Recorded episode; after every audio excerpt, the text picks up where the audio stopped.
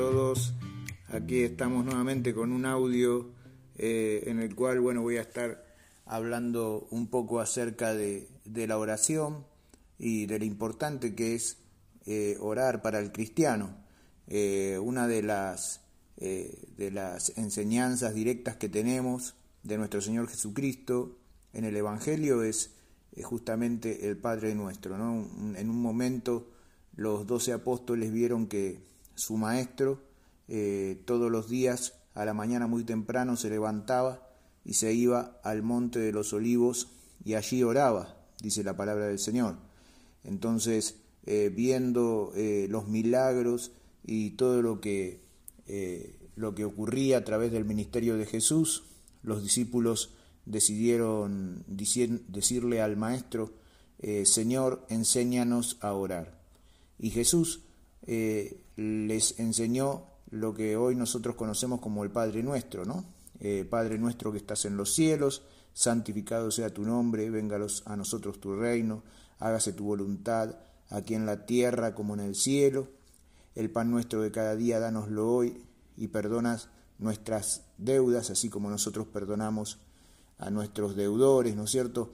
Eh, toda esa, esa palabra, ese esa oración de enseñanza, eh, bueno, muchas religiones la tomaron como algo repetitivo, ¿no es cierto? Como algo que, que hay que repetir, una oración repetitiva.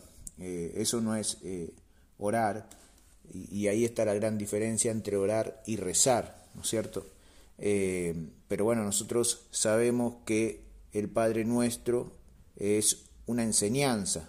Jesús nos dijo, bueno, ustedes para orar tienen que repetir eh, siempre esta oración. Eh, de lo contrario, Jesús hubiera enseñado eh, algo religioso, algo que, es este, repetitivo y se contradeciría ¿no? contra él mismo, porque Jesús luego hablando acerca de la oración, también habló a sus discípulos y les dijo, no hagan vanas repeticiones, ¿no? como aquellos que piensan que por su palabrería Dios los va a escuchar, ¿no? Eh, no hagan vanas repeticiones. Entonces, el Padre Nuestro eh, sí que lo podemos recitar, podemos orar, un Padre Nuestro, no es malo, pero no es justamente el objetivo eh, de, ese, de ese texto, de esta oración, no es que repitamos como loros el Padre Nuestro, ¿no? sino que detrás del Padre Nuestro está justamente el propósito de, que, de enseñar a orar, ¿no? Justamente los apóstoles le dijeron a Jesús, enséñanos a orar, y, Jesús les responde con el Padre Nuestro, entonces tomamos eh, eh, la, la oración del Padre Nuestro como una enseñanza de Jesús directa acerca de la oración. Entonces decimos que el Padre Nuestro es un modelo de oración, un patrón de oración, Una forma de orar, cómo debemos orar, ¿no? Si nosotros eh, rápidamente analizamos el Padre Nuestro, nos damos cuenta que eh, hay algunas subdivisiones, ¿no es en el, en, el texto, y, podemos decir, por ejemplo, que el, el, Padre Nuestro comienza alabando a Dios, ¿no? De, primeramente dirigiéndose a Dios y después alabando, ¿no? Los primeros dos pasos en el Padre Nuestro, los primeros dos puntos que más sobresalen en este texto es justamente que la oración está dirigiéndose al Padre y, en segundo lugar es que eh, seguidamente eh, se presenta con alabanza, ¿no? Por eso dice la oración, Padre nuestro que estás en el cielo, santificado sea tu nombre, ¿no es cierto? Entonces tenemos los primeros dos ingredientes de la oración eh, son que toda oración va dirigida al Padre, al Padre Celestial, y que eh, siempre un ingrediente que nunca debe faltar en las oraciones es la continua alabanza, ¿no? Alabar y santificar el nombre de Dios siempre tiene que estar eh, presente y en el primer lugar, digamos, debemos entrar, como dice el Salmo, ¿no? Entra por los atrios de la casa del Señor con alabanza, ¿no? Y, también dice la palabra del Señor, sacrifica eh, sacrificios de alabanza, ¿no es cierto? Fruto del labio que confiesen su nombre, dice la palabra de Dios. Entonces podemos ver en el Padre Nuestro este modelo de oración eh, que hay dos puntos fundamentales. Primero, que toda oración va dirigida al Padre y segundo, que debemos eh, sumar el ingrediente de la adoración, de la alabanza, siempre en la oración.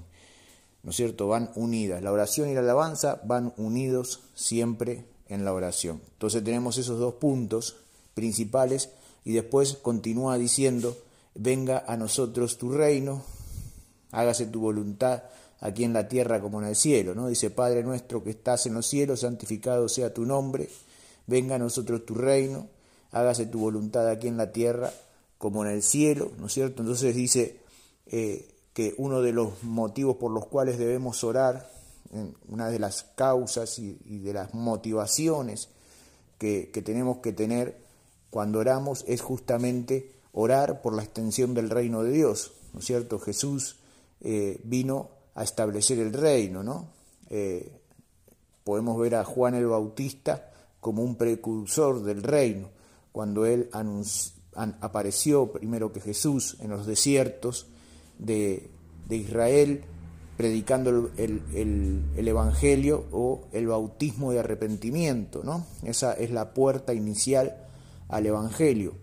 Eh, entonces, después aparece Jesús eh, y lo primero que dice por allí en Marcos capítulo 1 es que Jesús comenzó su ministerio eh, proclamando que eh, el reino de los cielos se ha acercado a vosotros, ¿no? Arrepiéntanse de sus pecados porque el reino de los cielos se ha acercado a vosotros. Entonces podemos ver que una de las cuestiones por las cuales eh, debemos orar, o la manera, una de, de los puntos fundamentales en la oración para tener, hacer una oración eh, en la voluntad de Dios, por así decirlo, es orar justamente por todo lo que tiene que ver con la extensión del reino y con las cosas que tienen que ver con su reino.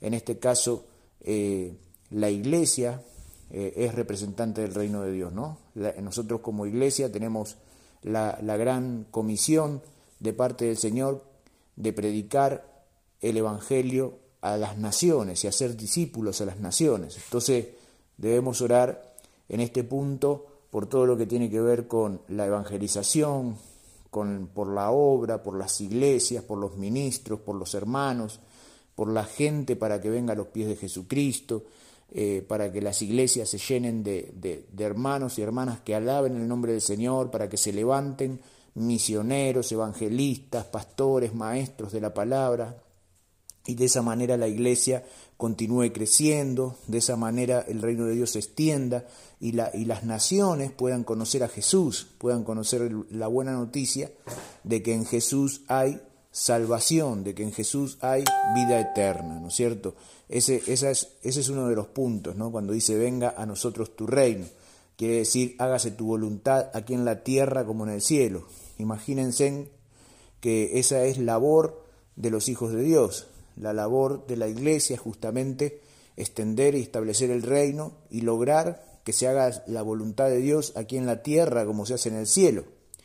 Eh, imagínense ustedes, por ejemplo, que cuando nosotros leemos eh, la conversión de, del profeta Isaías, Isaías capítulo, eh, capítulo 4, por allí, entre el, entre el 1 y el 4, podemos ver que Isaías ve la gloria de Dios y de repente, eh, gloria al Señor, mira al Señor y dice que eh, las faldas de Dios del Señor llenaban el templo, lo vio al Señor sentado en un trono alto y sublime, dice el Señor, la palabra, y había dos criaturas, dos querubines que estaban ahí a cada lado del Señor que todo el tiempo estaban diciendo, Santo, Santo, Santo es Jehová de los ejércitos, toda la tierra está llena de su gloria. Entonces podemos ver en las visiones de los profetas, en la visión de Juan, por ejemplo, en la visión de Ezequiel, la visión de Daniel, los profetas siempre vieron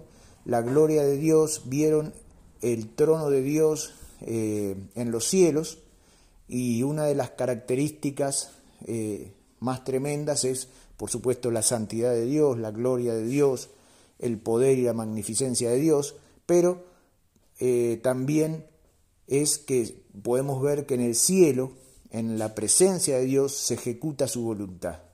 Allí su voluntad es eh, algo que no puede dejar de hacerse, ¿no es cierto? No hay criatura en los cielos que no haga y no se sujete a la voluntad de Dios, ¿no es cierto? Sabemos que eh, allí no hay demonio, no hay diablo que pueda estar en la presencia de Dios a causa de que en, el trono de Dios, en la presencia de Dios, solo están los que obedecen, solo están los que se sujetan a su presencia.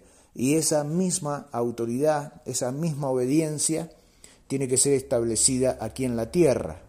Imagínate que aquí en la tierra esa, el reino de Dios no está del todo establecido todavía, ¿no? el reino de Dios. ¿Por qué? Porque todos los que me están escuchando eh, pueden, este, todavía pueden mentir, todavía pueden darle la espalda a Dios, todavía eh, pueden en su propio libre albedrío decir, bueno, yo no sigo más a Dios y me voy al mundo, ¿no?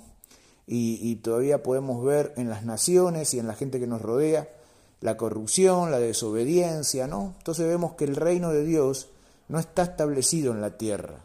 El reino de Dios se manifiesta en la iglesia, se manifiesta cuando los hijos de Dios eh, extienden el reino predicando proclamando la palabra y llevando la presencia de Dios a todos los lugares a donde van. Por eso, uno de los motivos de nuestra oración tiene que ser que se establezca el reino de Dios aquí en la tierra y que se haga su voluntad aquí en la tierra como en el cielo. Luego viene el siguiente punto que dice, eh, el pan nuestro de cada día, dánoslo hoy, ¿no? Líbranos del mal. ¿no? Tenemos dos puntos allí. Eh, primera, oramos eh, por, por, la providencia de Dios continua, ¿no? para que Dios siga proveyéndonos todo el tiempo de lo necesario para la tierra, pero que Dios en su misericordia siga, ¿no es cierto?, eh, permitiendo que la naturaleza siga produciendo, ¿no? Las lluvias, el, el verde de las de las plantaciones que, nos dan alimento, que alimentan a los animales también, ¿no? el fruto de la tierra, el buen clima, ¿no? son cosas, son tesoros, ¿no es cierto?, que tenemos y que, eh, que, Dios los provee, ¿no? La providencia de Dios provee todas estas cosas para que nosotros también seamos fortalecidos y de esa manera eh, el pan es provisto por Dios, ¿no? ¿Por qué? Porque Él provee el trigo, Él provee el agua, Él provee la tierra que produce la hierba, Él, provee todas las cosas. Entonces, eh, nuestro trabajo, nuestra prosperidad y, todo lo que nosotros podemos tener materialmente, el alimento, la vestimenta, eh, eh, viene de Dios, proviene de Dios. Él nos da fortaleza también, nos da la fortaleza física, nos da la salud, nos da la capacidad, el intelecto, todo lo que necesitamos para que nosotros nos esforcemos, ¿no es cierto? Y podamos de esa manera eh, obtener también nuestra provisión, la provisión diaria que necesitamos para alimentarnos y para alimentar a nuestra familia. Entonces el pan nuestro de cada día viene de parte de Dios y, viene de Él, así como eh, en el desierto, cuando Israel caminaba hacia la tierra prometida, dice que eh, el pueblo de Israel tuvo hambre, quisieron comer y querían comer pan, ¿no? Entonces dice que Moisés oró y, fue en ese momento, de ese momento en adelante, hasta que ellos llegaron a la tierra prometida, eh, Dios todas las mañanas hacía que en el campamento de Israel cayera el maná, el maná que es el pan del cielo, ¿no? Entonces, eh, esto es una, un tipo de la providencia de Dios que hoy tenemos nosotros, ¿no? Que cada día Dios nos bendice, cada día Dios nos provee, eh, nunca nos va a faltar la provisión de Dios. Por eso dice la palabra de Dios, no he visto justo desamparado, ni que su semiente o más bien dicho, ni que sus hijos mendiguen pan, ¿no? Entonces tenemos ahí orar por la provisión diaria, orar por la providencia de Dios, que no nos falte, y después dice, líbranos del mal, no nos metas en tentación y líbranos del mal, ¿no es cierto? Entonces vemos aquí también eh, lo importante que es la protección de Dios en cuanto a la tentación, porque eh, el enemigo, dice Pablo en Efesios capítulo 6, que anda como león rugiente alrededor de los hijos de Dios, viendo a ver de qué manera los puede hacer tropezar, los puede hacer caer para devorarlos, ¿no? La tentación es la antesala del pecado, ¿no? Somos tentados y pecamos. Y el pecado es una puerta abierta a Satanás y sus demonios para que nos destruyan. El pecado nos separa de Dios, corta nuestra comunión con Dios. Por eso dice la palabra de Dios en Romanos, dice que el fruto del pecado es muerte, ¿no? Y cuando nosotros no teníamos a Cristo en el corazón, estábamos muertos en delitos y pecados, dice la palabra de Dios allí en Colosenses y en Efesios, ¿no? Estábamos muertos en delitos y pecados. Pero cuando nosotros venimos a Jesús, nos arrepentimos, le pedimos perdón y permitimos que su gracia, la sangre de Cristo, nos limpia de todo pecado, su gracia nos restaura y somos salvos gracias a su amor y a su misericordia, entonces el pecado es quitado de en medio y somos libres del pecado para, para ser libres de la muerte también y tener acceso a la presencia de Dios. Entonces es importante que oremos para que Dios nos libre de las tentaciones. Cada uno de nosotros, como varones y mujeres, conocemos nuestras debilidades, las cosas que a Dios no le agradan, las, las vamos conociendo a medida que vamos aprendiendo la palabra de Dios, y entonces nos damos cuenta que cuando vamos leyendo, cuando vamos aprendiendo la palabra, nos vamos dando cuenta que hay cosas eh, que a Dios no le agradan. Entendemos lo que a Dios le agrada y lo que a Dios no le agrada. Y sabemos que en nuestra vida eh, siempre hay cosas que, que tenemos que sacar, que tenemos que ir permitiendo que Dios vaya transformando para que ya no las hagamos más, ¿no? Hay pecados, hay cosas que a Dios no le agrada y siempre tenemos que estar pidiéndole al Señor que nos libre de la tentación de caer en hacer cosas que a Él no le agraden para perder nuestra comunión con Él, ¿no? Entonces, cuando nosotros decimos, Señor, líbranos de la tentación y líbranos del mal, líbranos del mal, quiere decir, líbranos de las adversidades, líbranos del, del, enemigo, líbranos de todo lo malo, de todo lo oscuro, de toda la tiniebla, ¿no? Líbranos, Él nos puede librar, ¿no? Él es eh, nuestro castillo, nuestra fortaleza, nuestro protector, como dice la palabra de Dios, Caerán mil a mi diestra y diez mil a mi siniestra, pero a mí no me llegará el mal. ¿Por qué? Porque Dios está con nosotros. Si Dios con nosotros, ¿quién contra nosotros? Entonces sabemos que en el mundo hay mal, la maldad está en el mundo y, el enemigo, Satanás y sus demonios siempre están eh, ahí tratando de, de, hacer lo que dijo el Señor Jesús, ¿no? Jesús dijo que el Satanás vino a matar, hurtar y destruir, y eso es lo que vemos constantemente alrededor nuestro, ¿no? Basta con prender la tele o prender la radio para darnos cuenta que alrededor nuestro hay eh, muerte, hurto y destrucción, ¿no? Roban a las familias, matan a la gente, roban, ¿no? Y destruyen como, como lo que está ocurriendo ahora en las guerras que hay allí en Europa, hay destrucción, ¿no es cierto? Eh, entonces vemos que alrededor nuestro se manifiestan esas cosas y como hijos de Dios oramos también para que Dios nos guarde de todo eso. Guárdanos, Señor, guárdanos, Padre, del mal, no nos metas en tentación, ¿no? Y al final también la oración termina con alabanza, reconociendo el señorío de Dios por sobre todas las cosas, ¿no?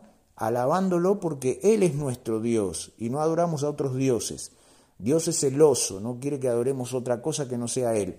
Entonces la oración termina diciendo, porque tuyo es el reino, el poder y la gloria por los siglos de los siglos. Amén. ¿No? Cuando decimos amén, la palabra amén quiere decir así sea o así es. Es una afirmación, ¿no es cierto?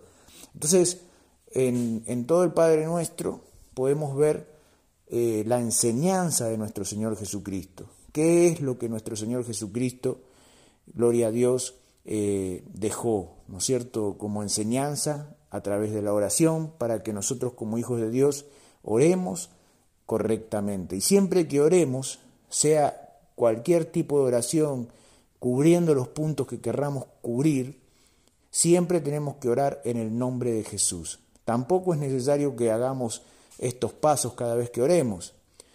Eh, la palabra oración quiere decir, eh, tiene que ver con el diálogo, tiene que ver con hablar con Dios. Y lo bueno es que oremos y que hablemos con Dios naturalmente, ¿no?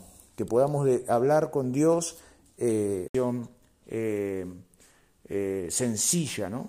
A veces solamente le pedimos a Dios, Señor, guarda mi entrada, guarda mi salida, Señor, bendice a mi ser querido, guarda a mis hijos, Señor, te necesito, oh Padre, en el nombre de Jesús, necesito tal y cual cosa, en el nombre de Jesús, ayúdame. A veces una oración sencilla como esta, una oración corta, amén, eh, es lo único que necesitamos para que Dios nos bendiga. Lo importante es que oremos, que oremos en todo tiempo. Segunda de Tesalonicenses capítulo 5, verso 17 dice, orad sin cesar, ¿no? Siempre los apóstoles en las cartas a pastorales siempre aconsejan a la iglesia que, a que oren todo el tiempo, no dejen de orar, oren, oren por mí, oren por la iglesia, oren los unos por los otros. La oración es eh, la respiración del, del espíritu, ¿no? Y, y, es muy importante, por eso mi, te aconsejo que comiences a orar.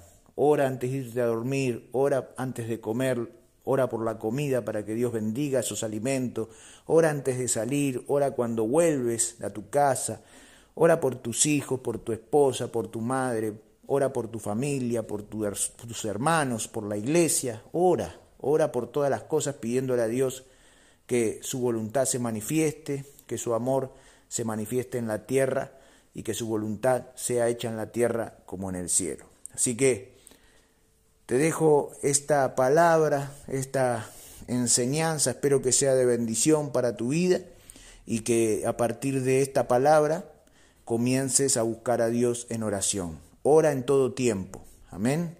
Dice la palabra de Dios, orad en todo tiempo. Oremos a Dios y vamos a ver su presencia y su mano gloriosa bendiciendo nuestra vida y todo lo que nos rodea cada día de nuestra vida. Dios te bendiga mucho, te, saludo con la paz del Señor, te invito a nuestras reuniones los martes y los viernes a las 19 eh, horas aquí en nuestro lugar de reunión, Presidente de Erqui 1206, Lanús Oeste. Soy el Pastor Heraldo y espero que esta palabra sea de bendición para tu vida. Dios te bendiga mucho.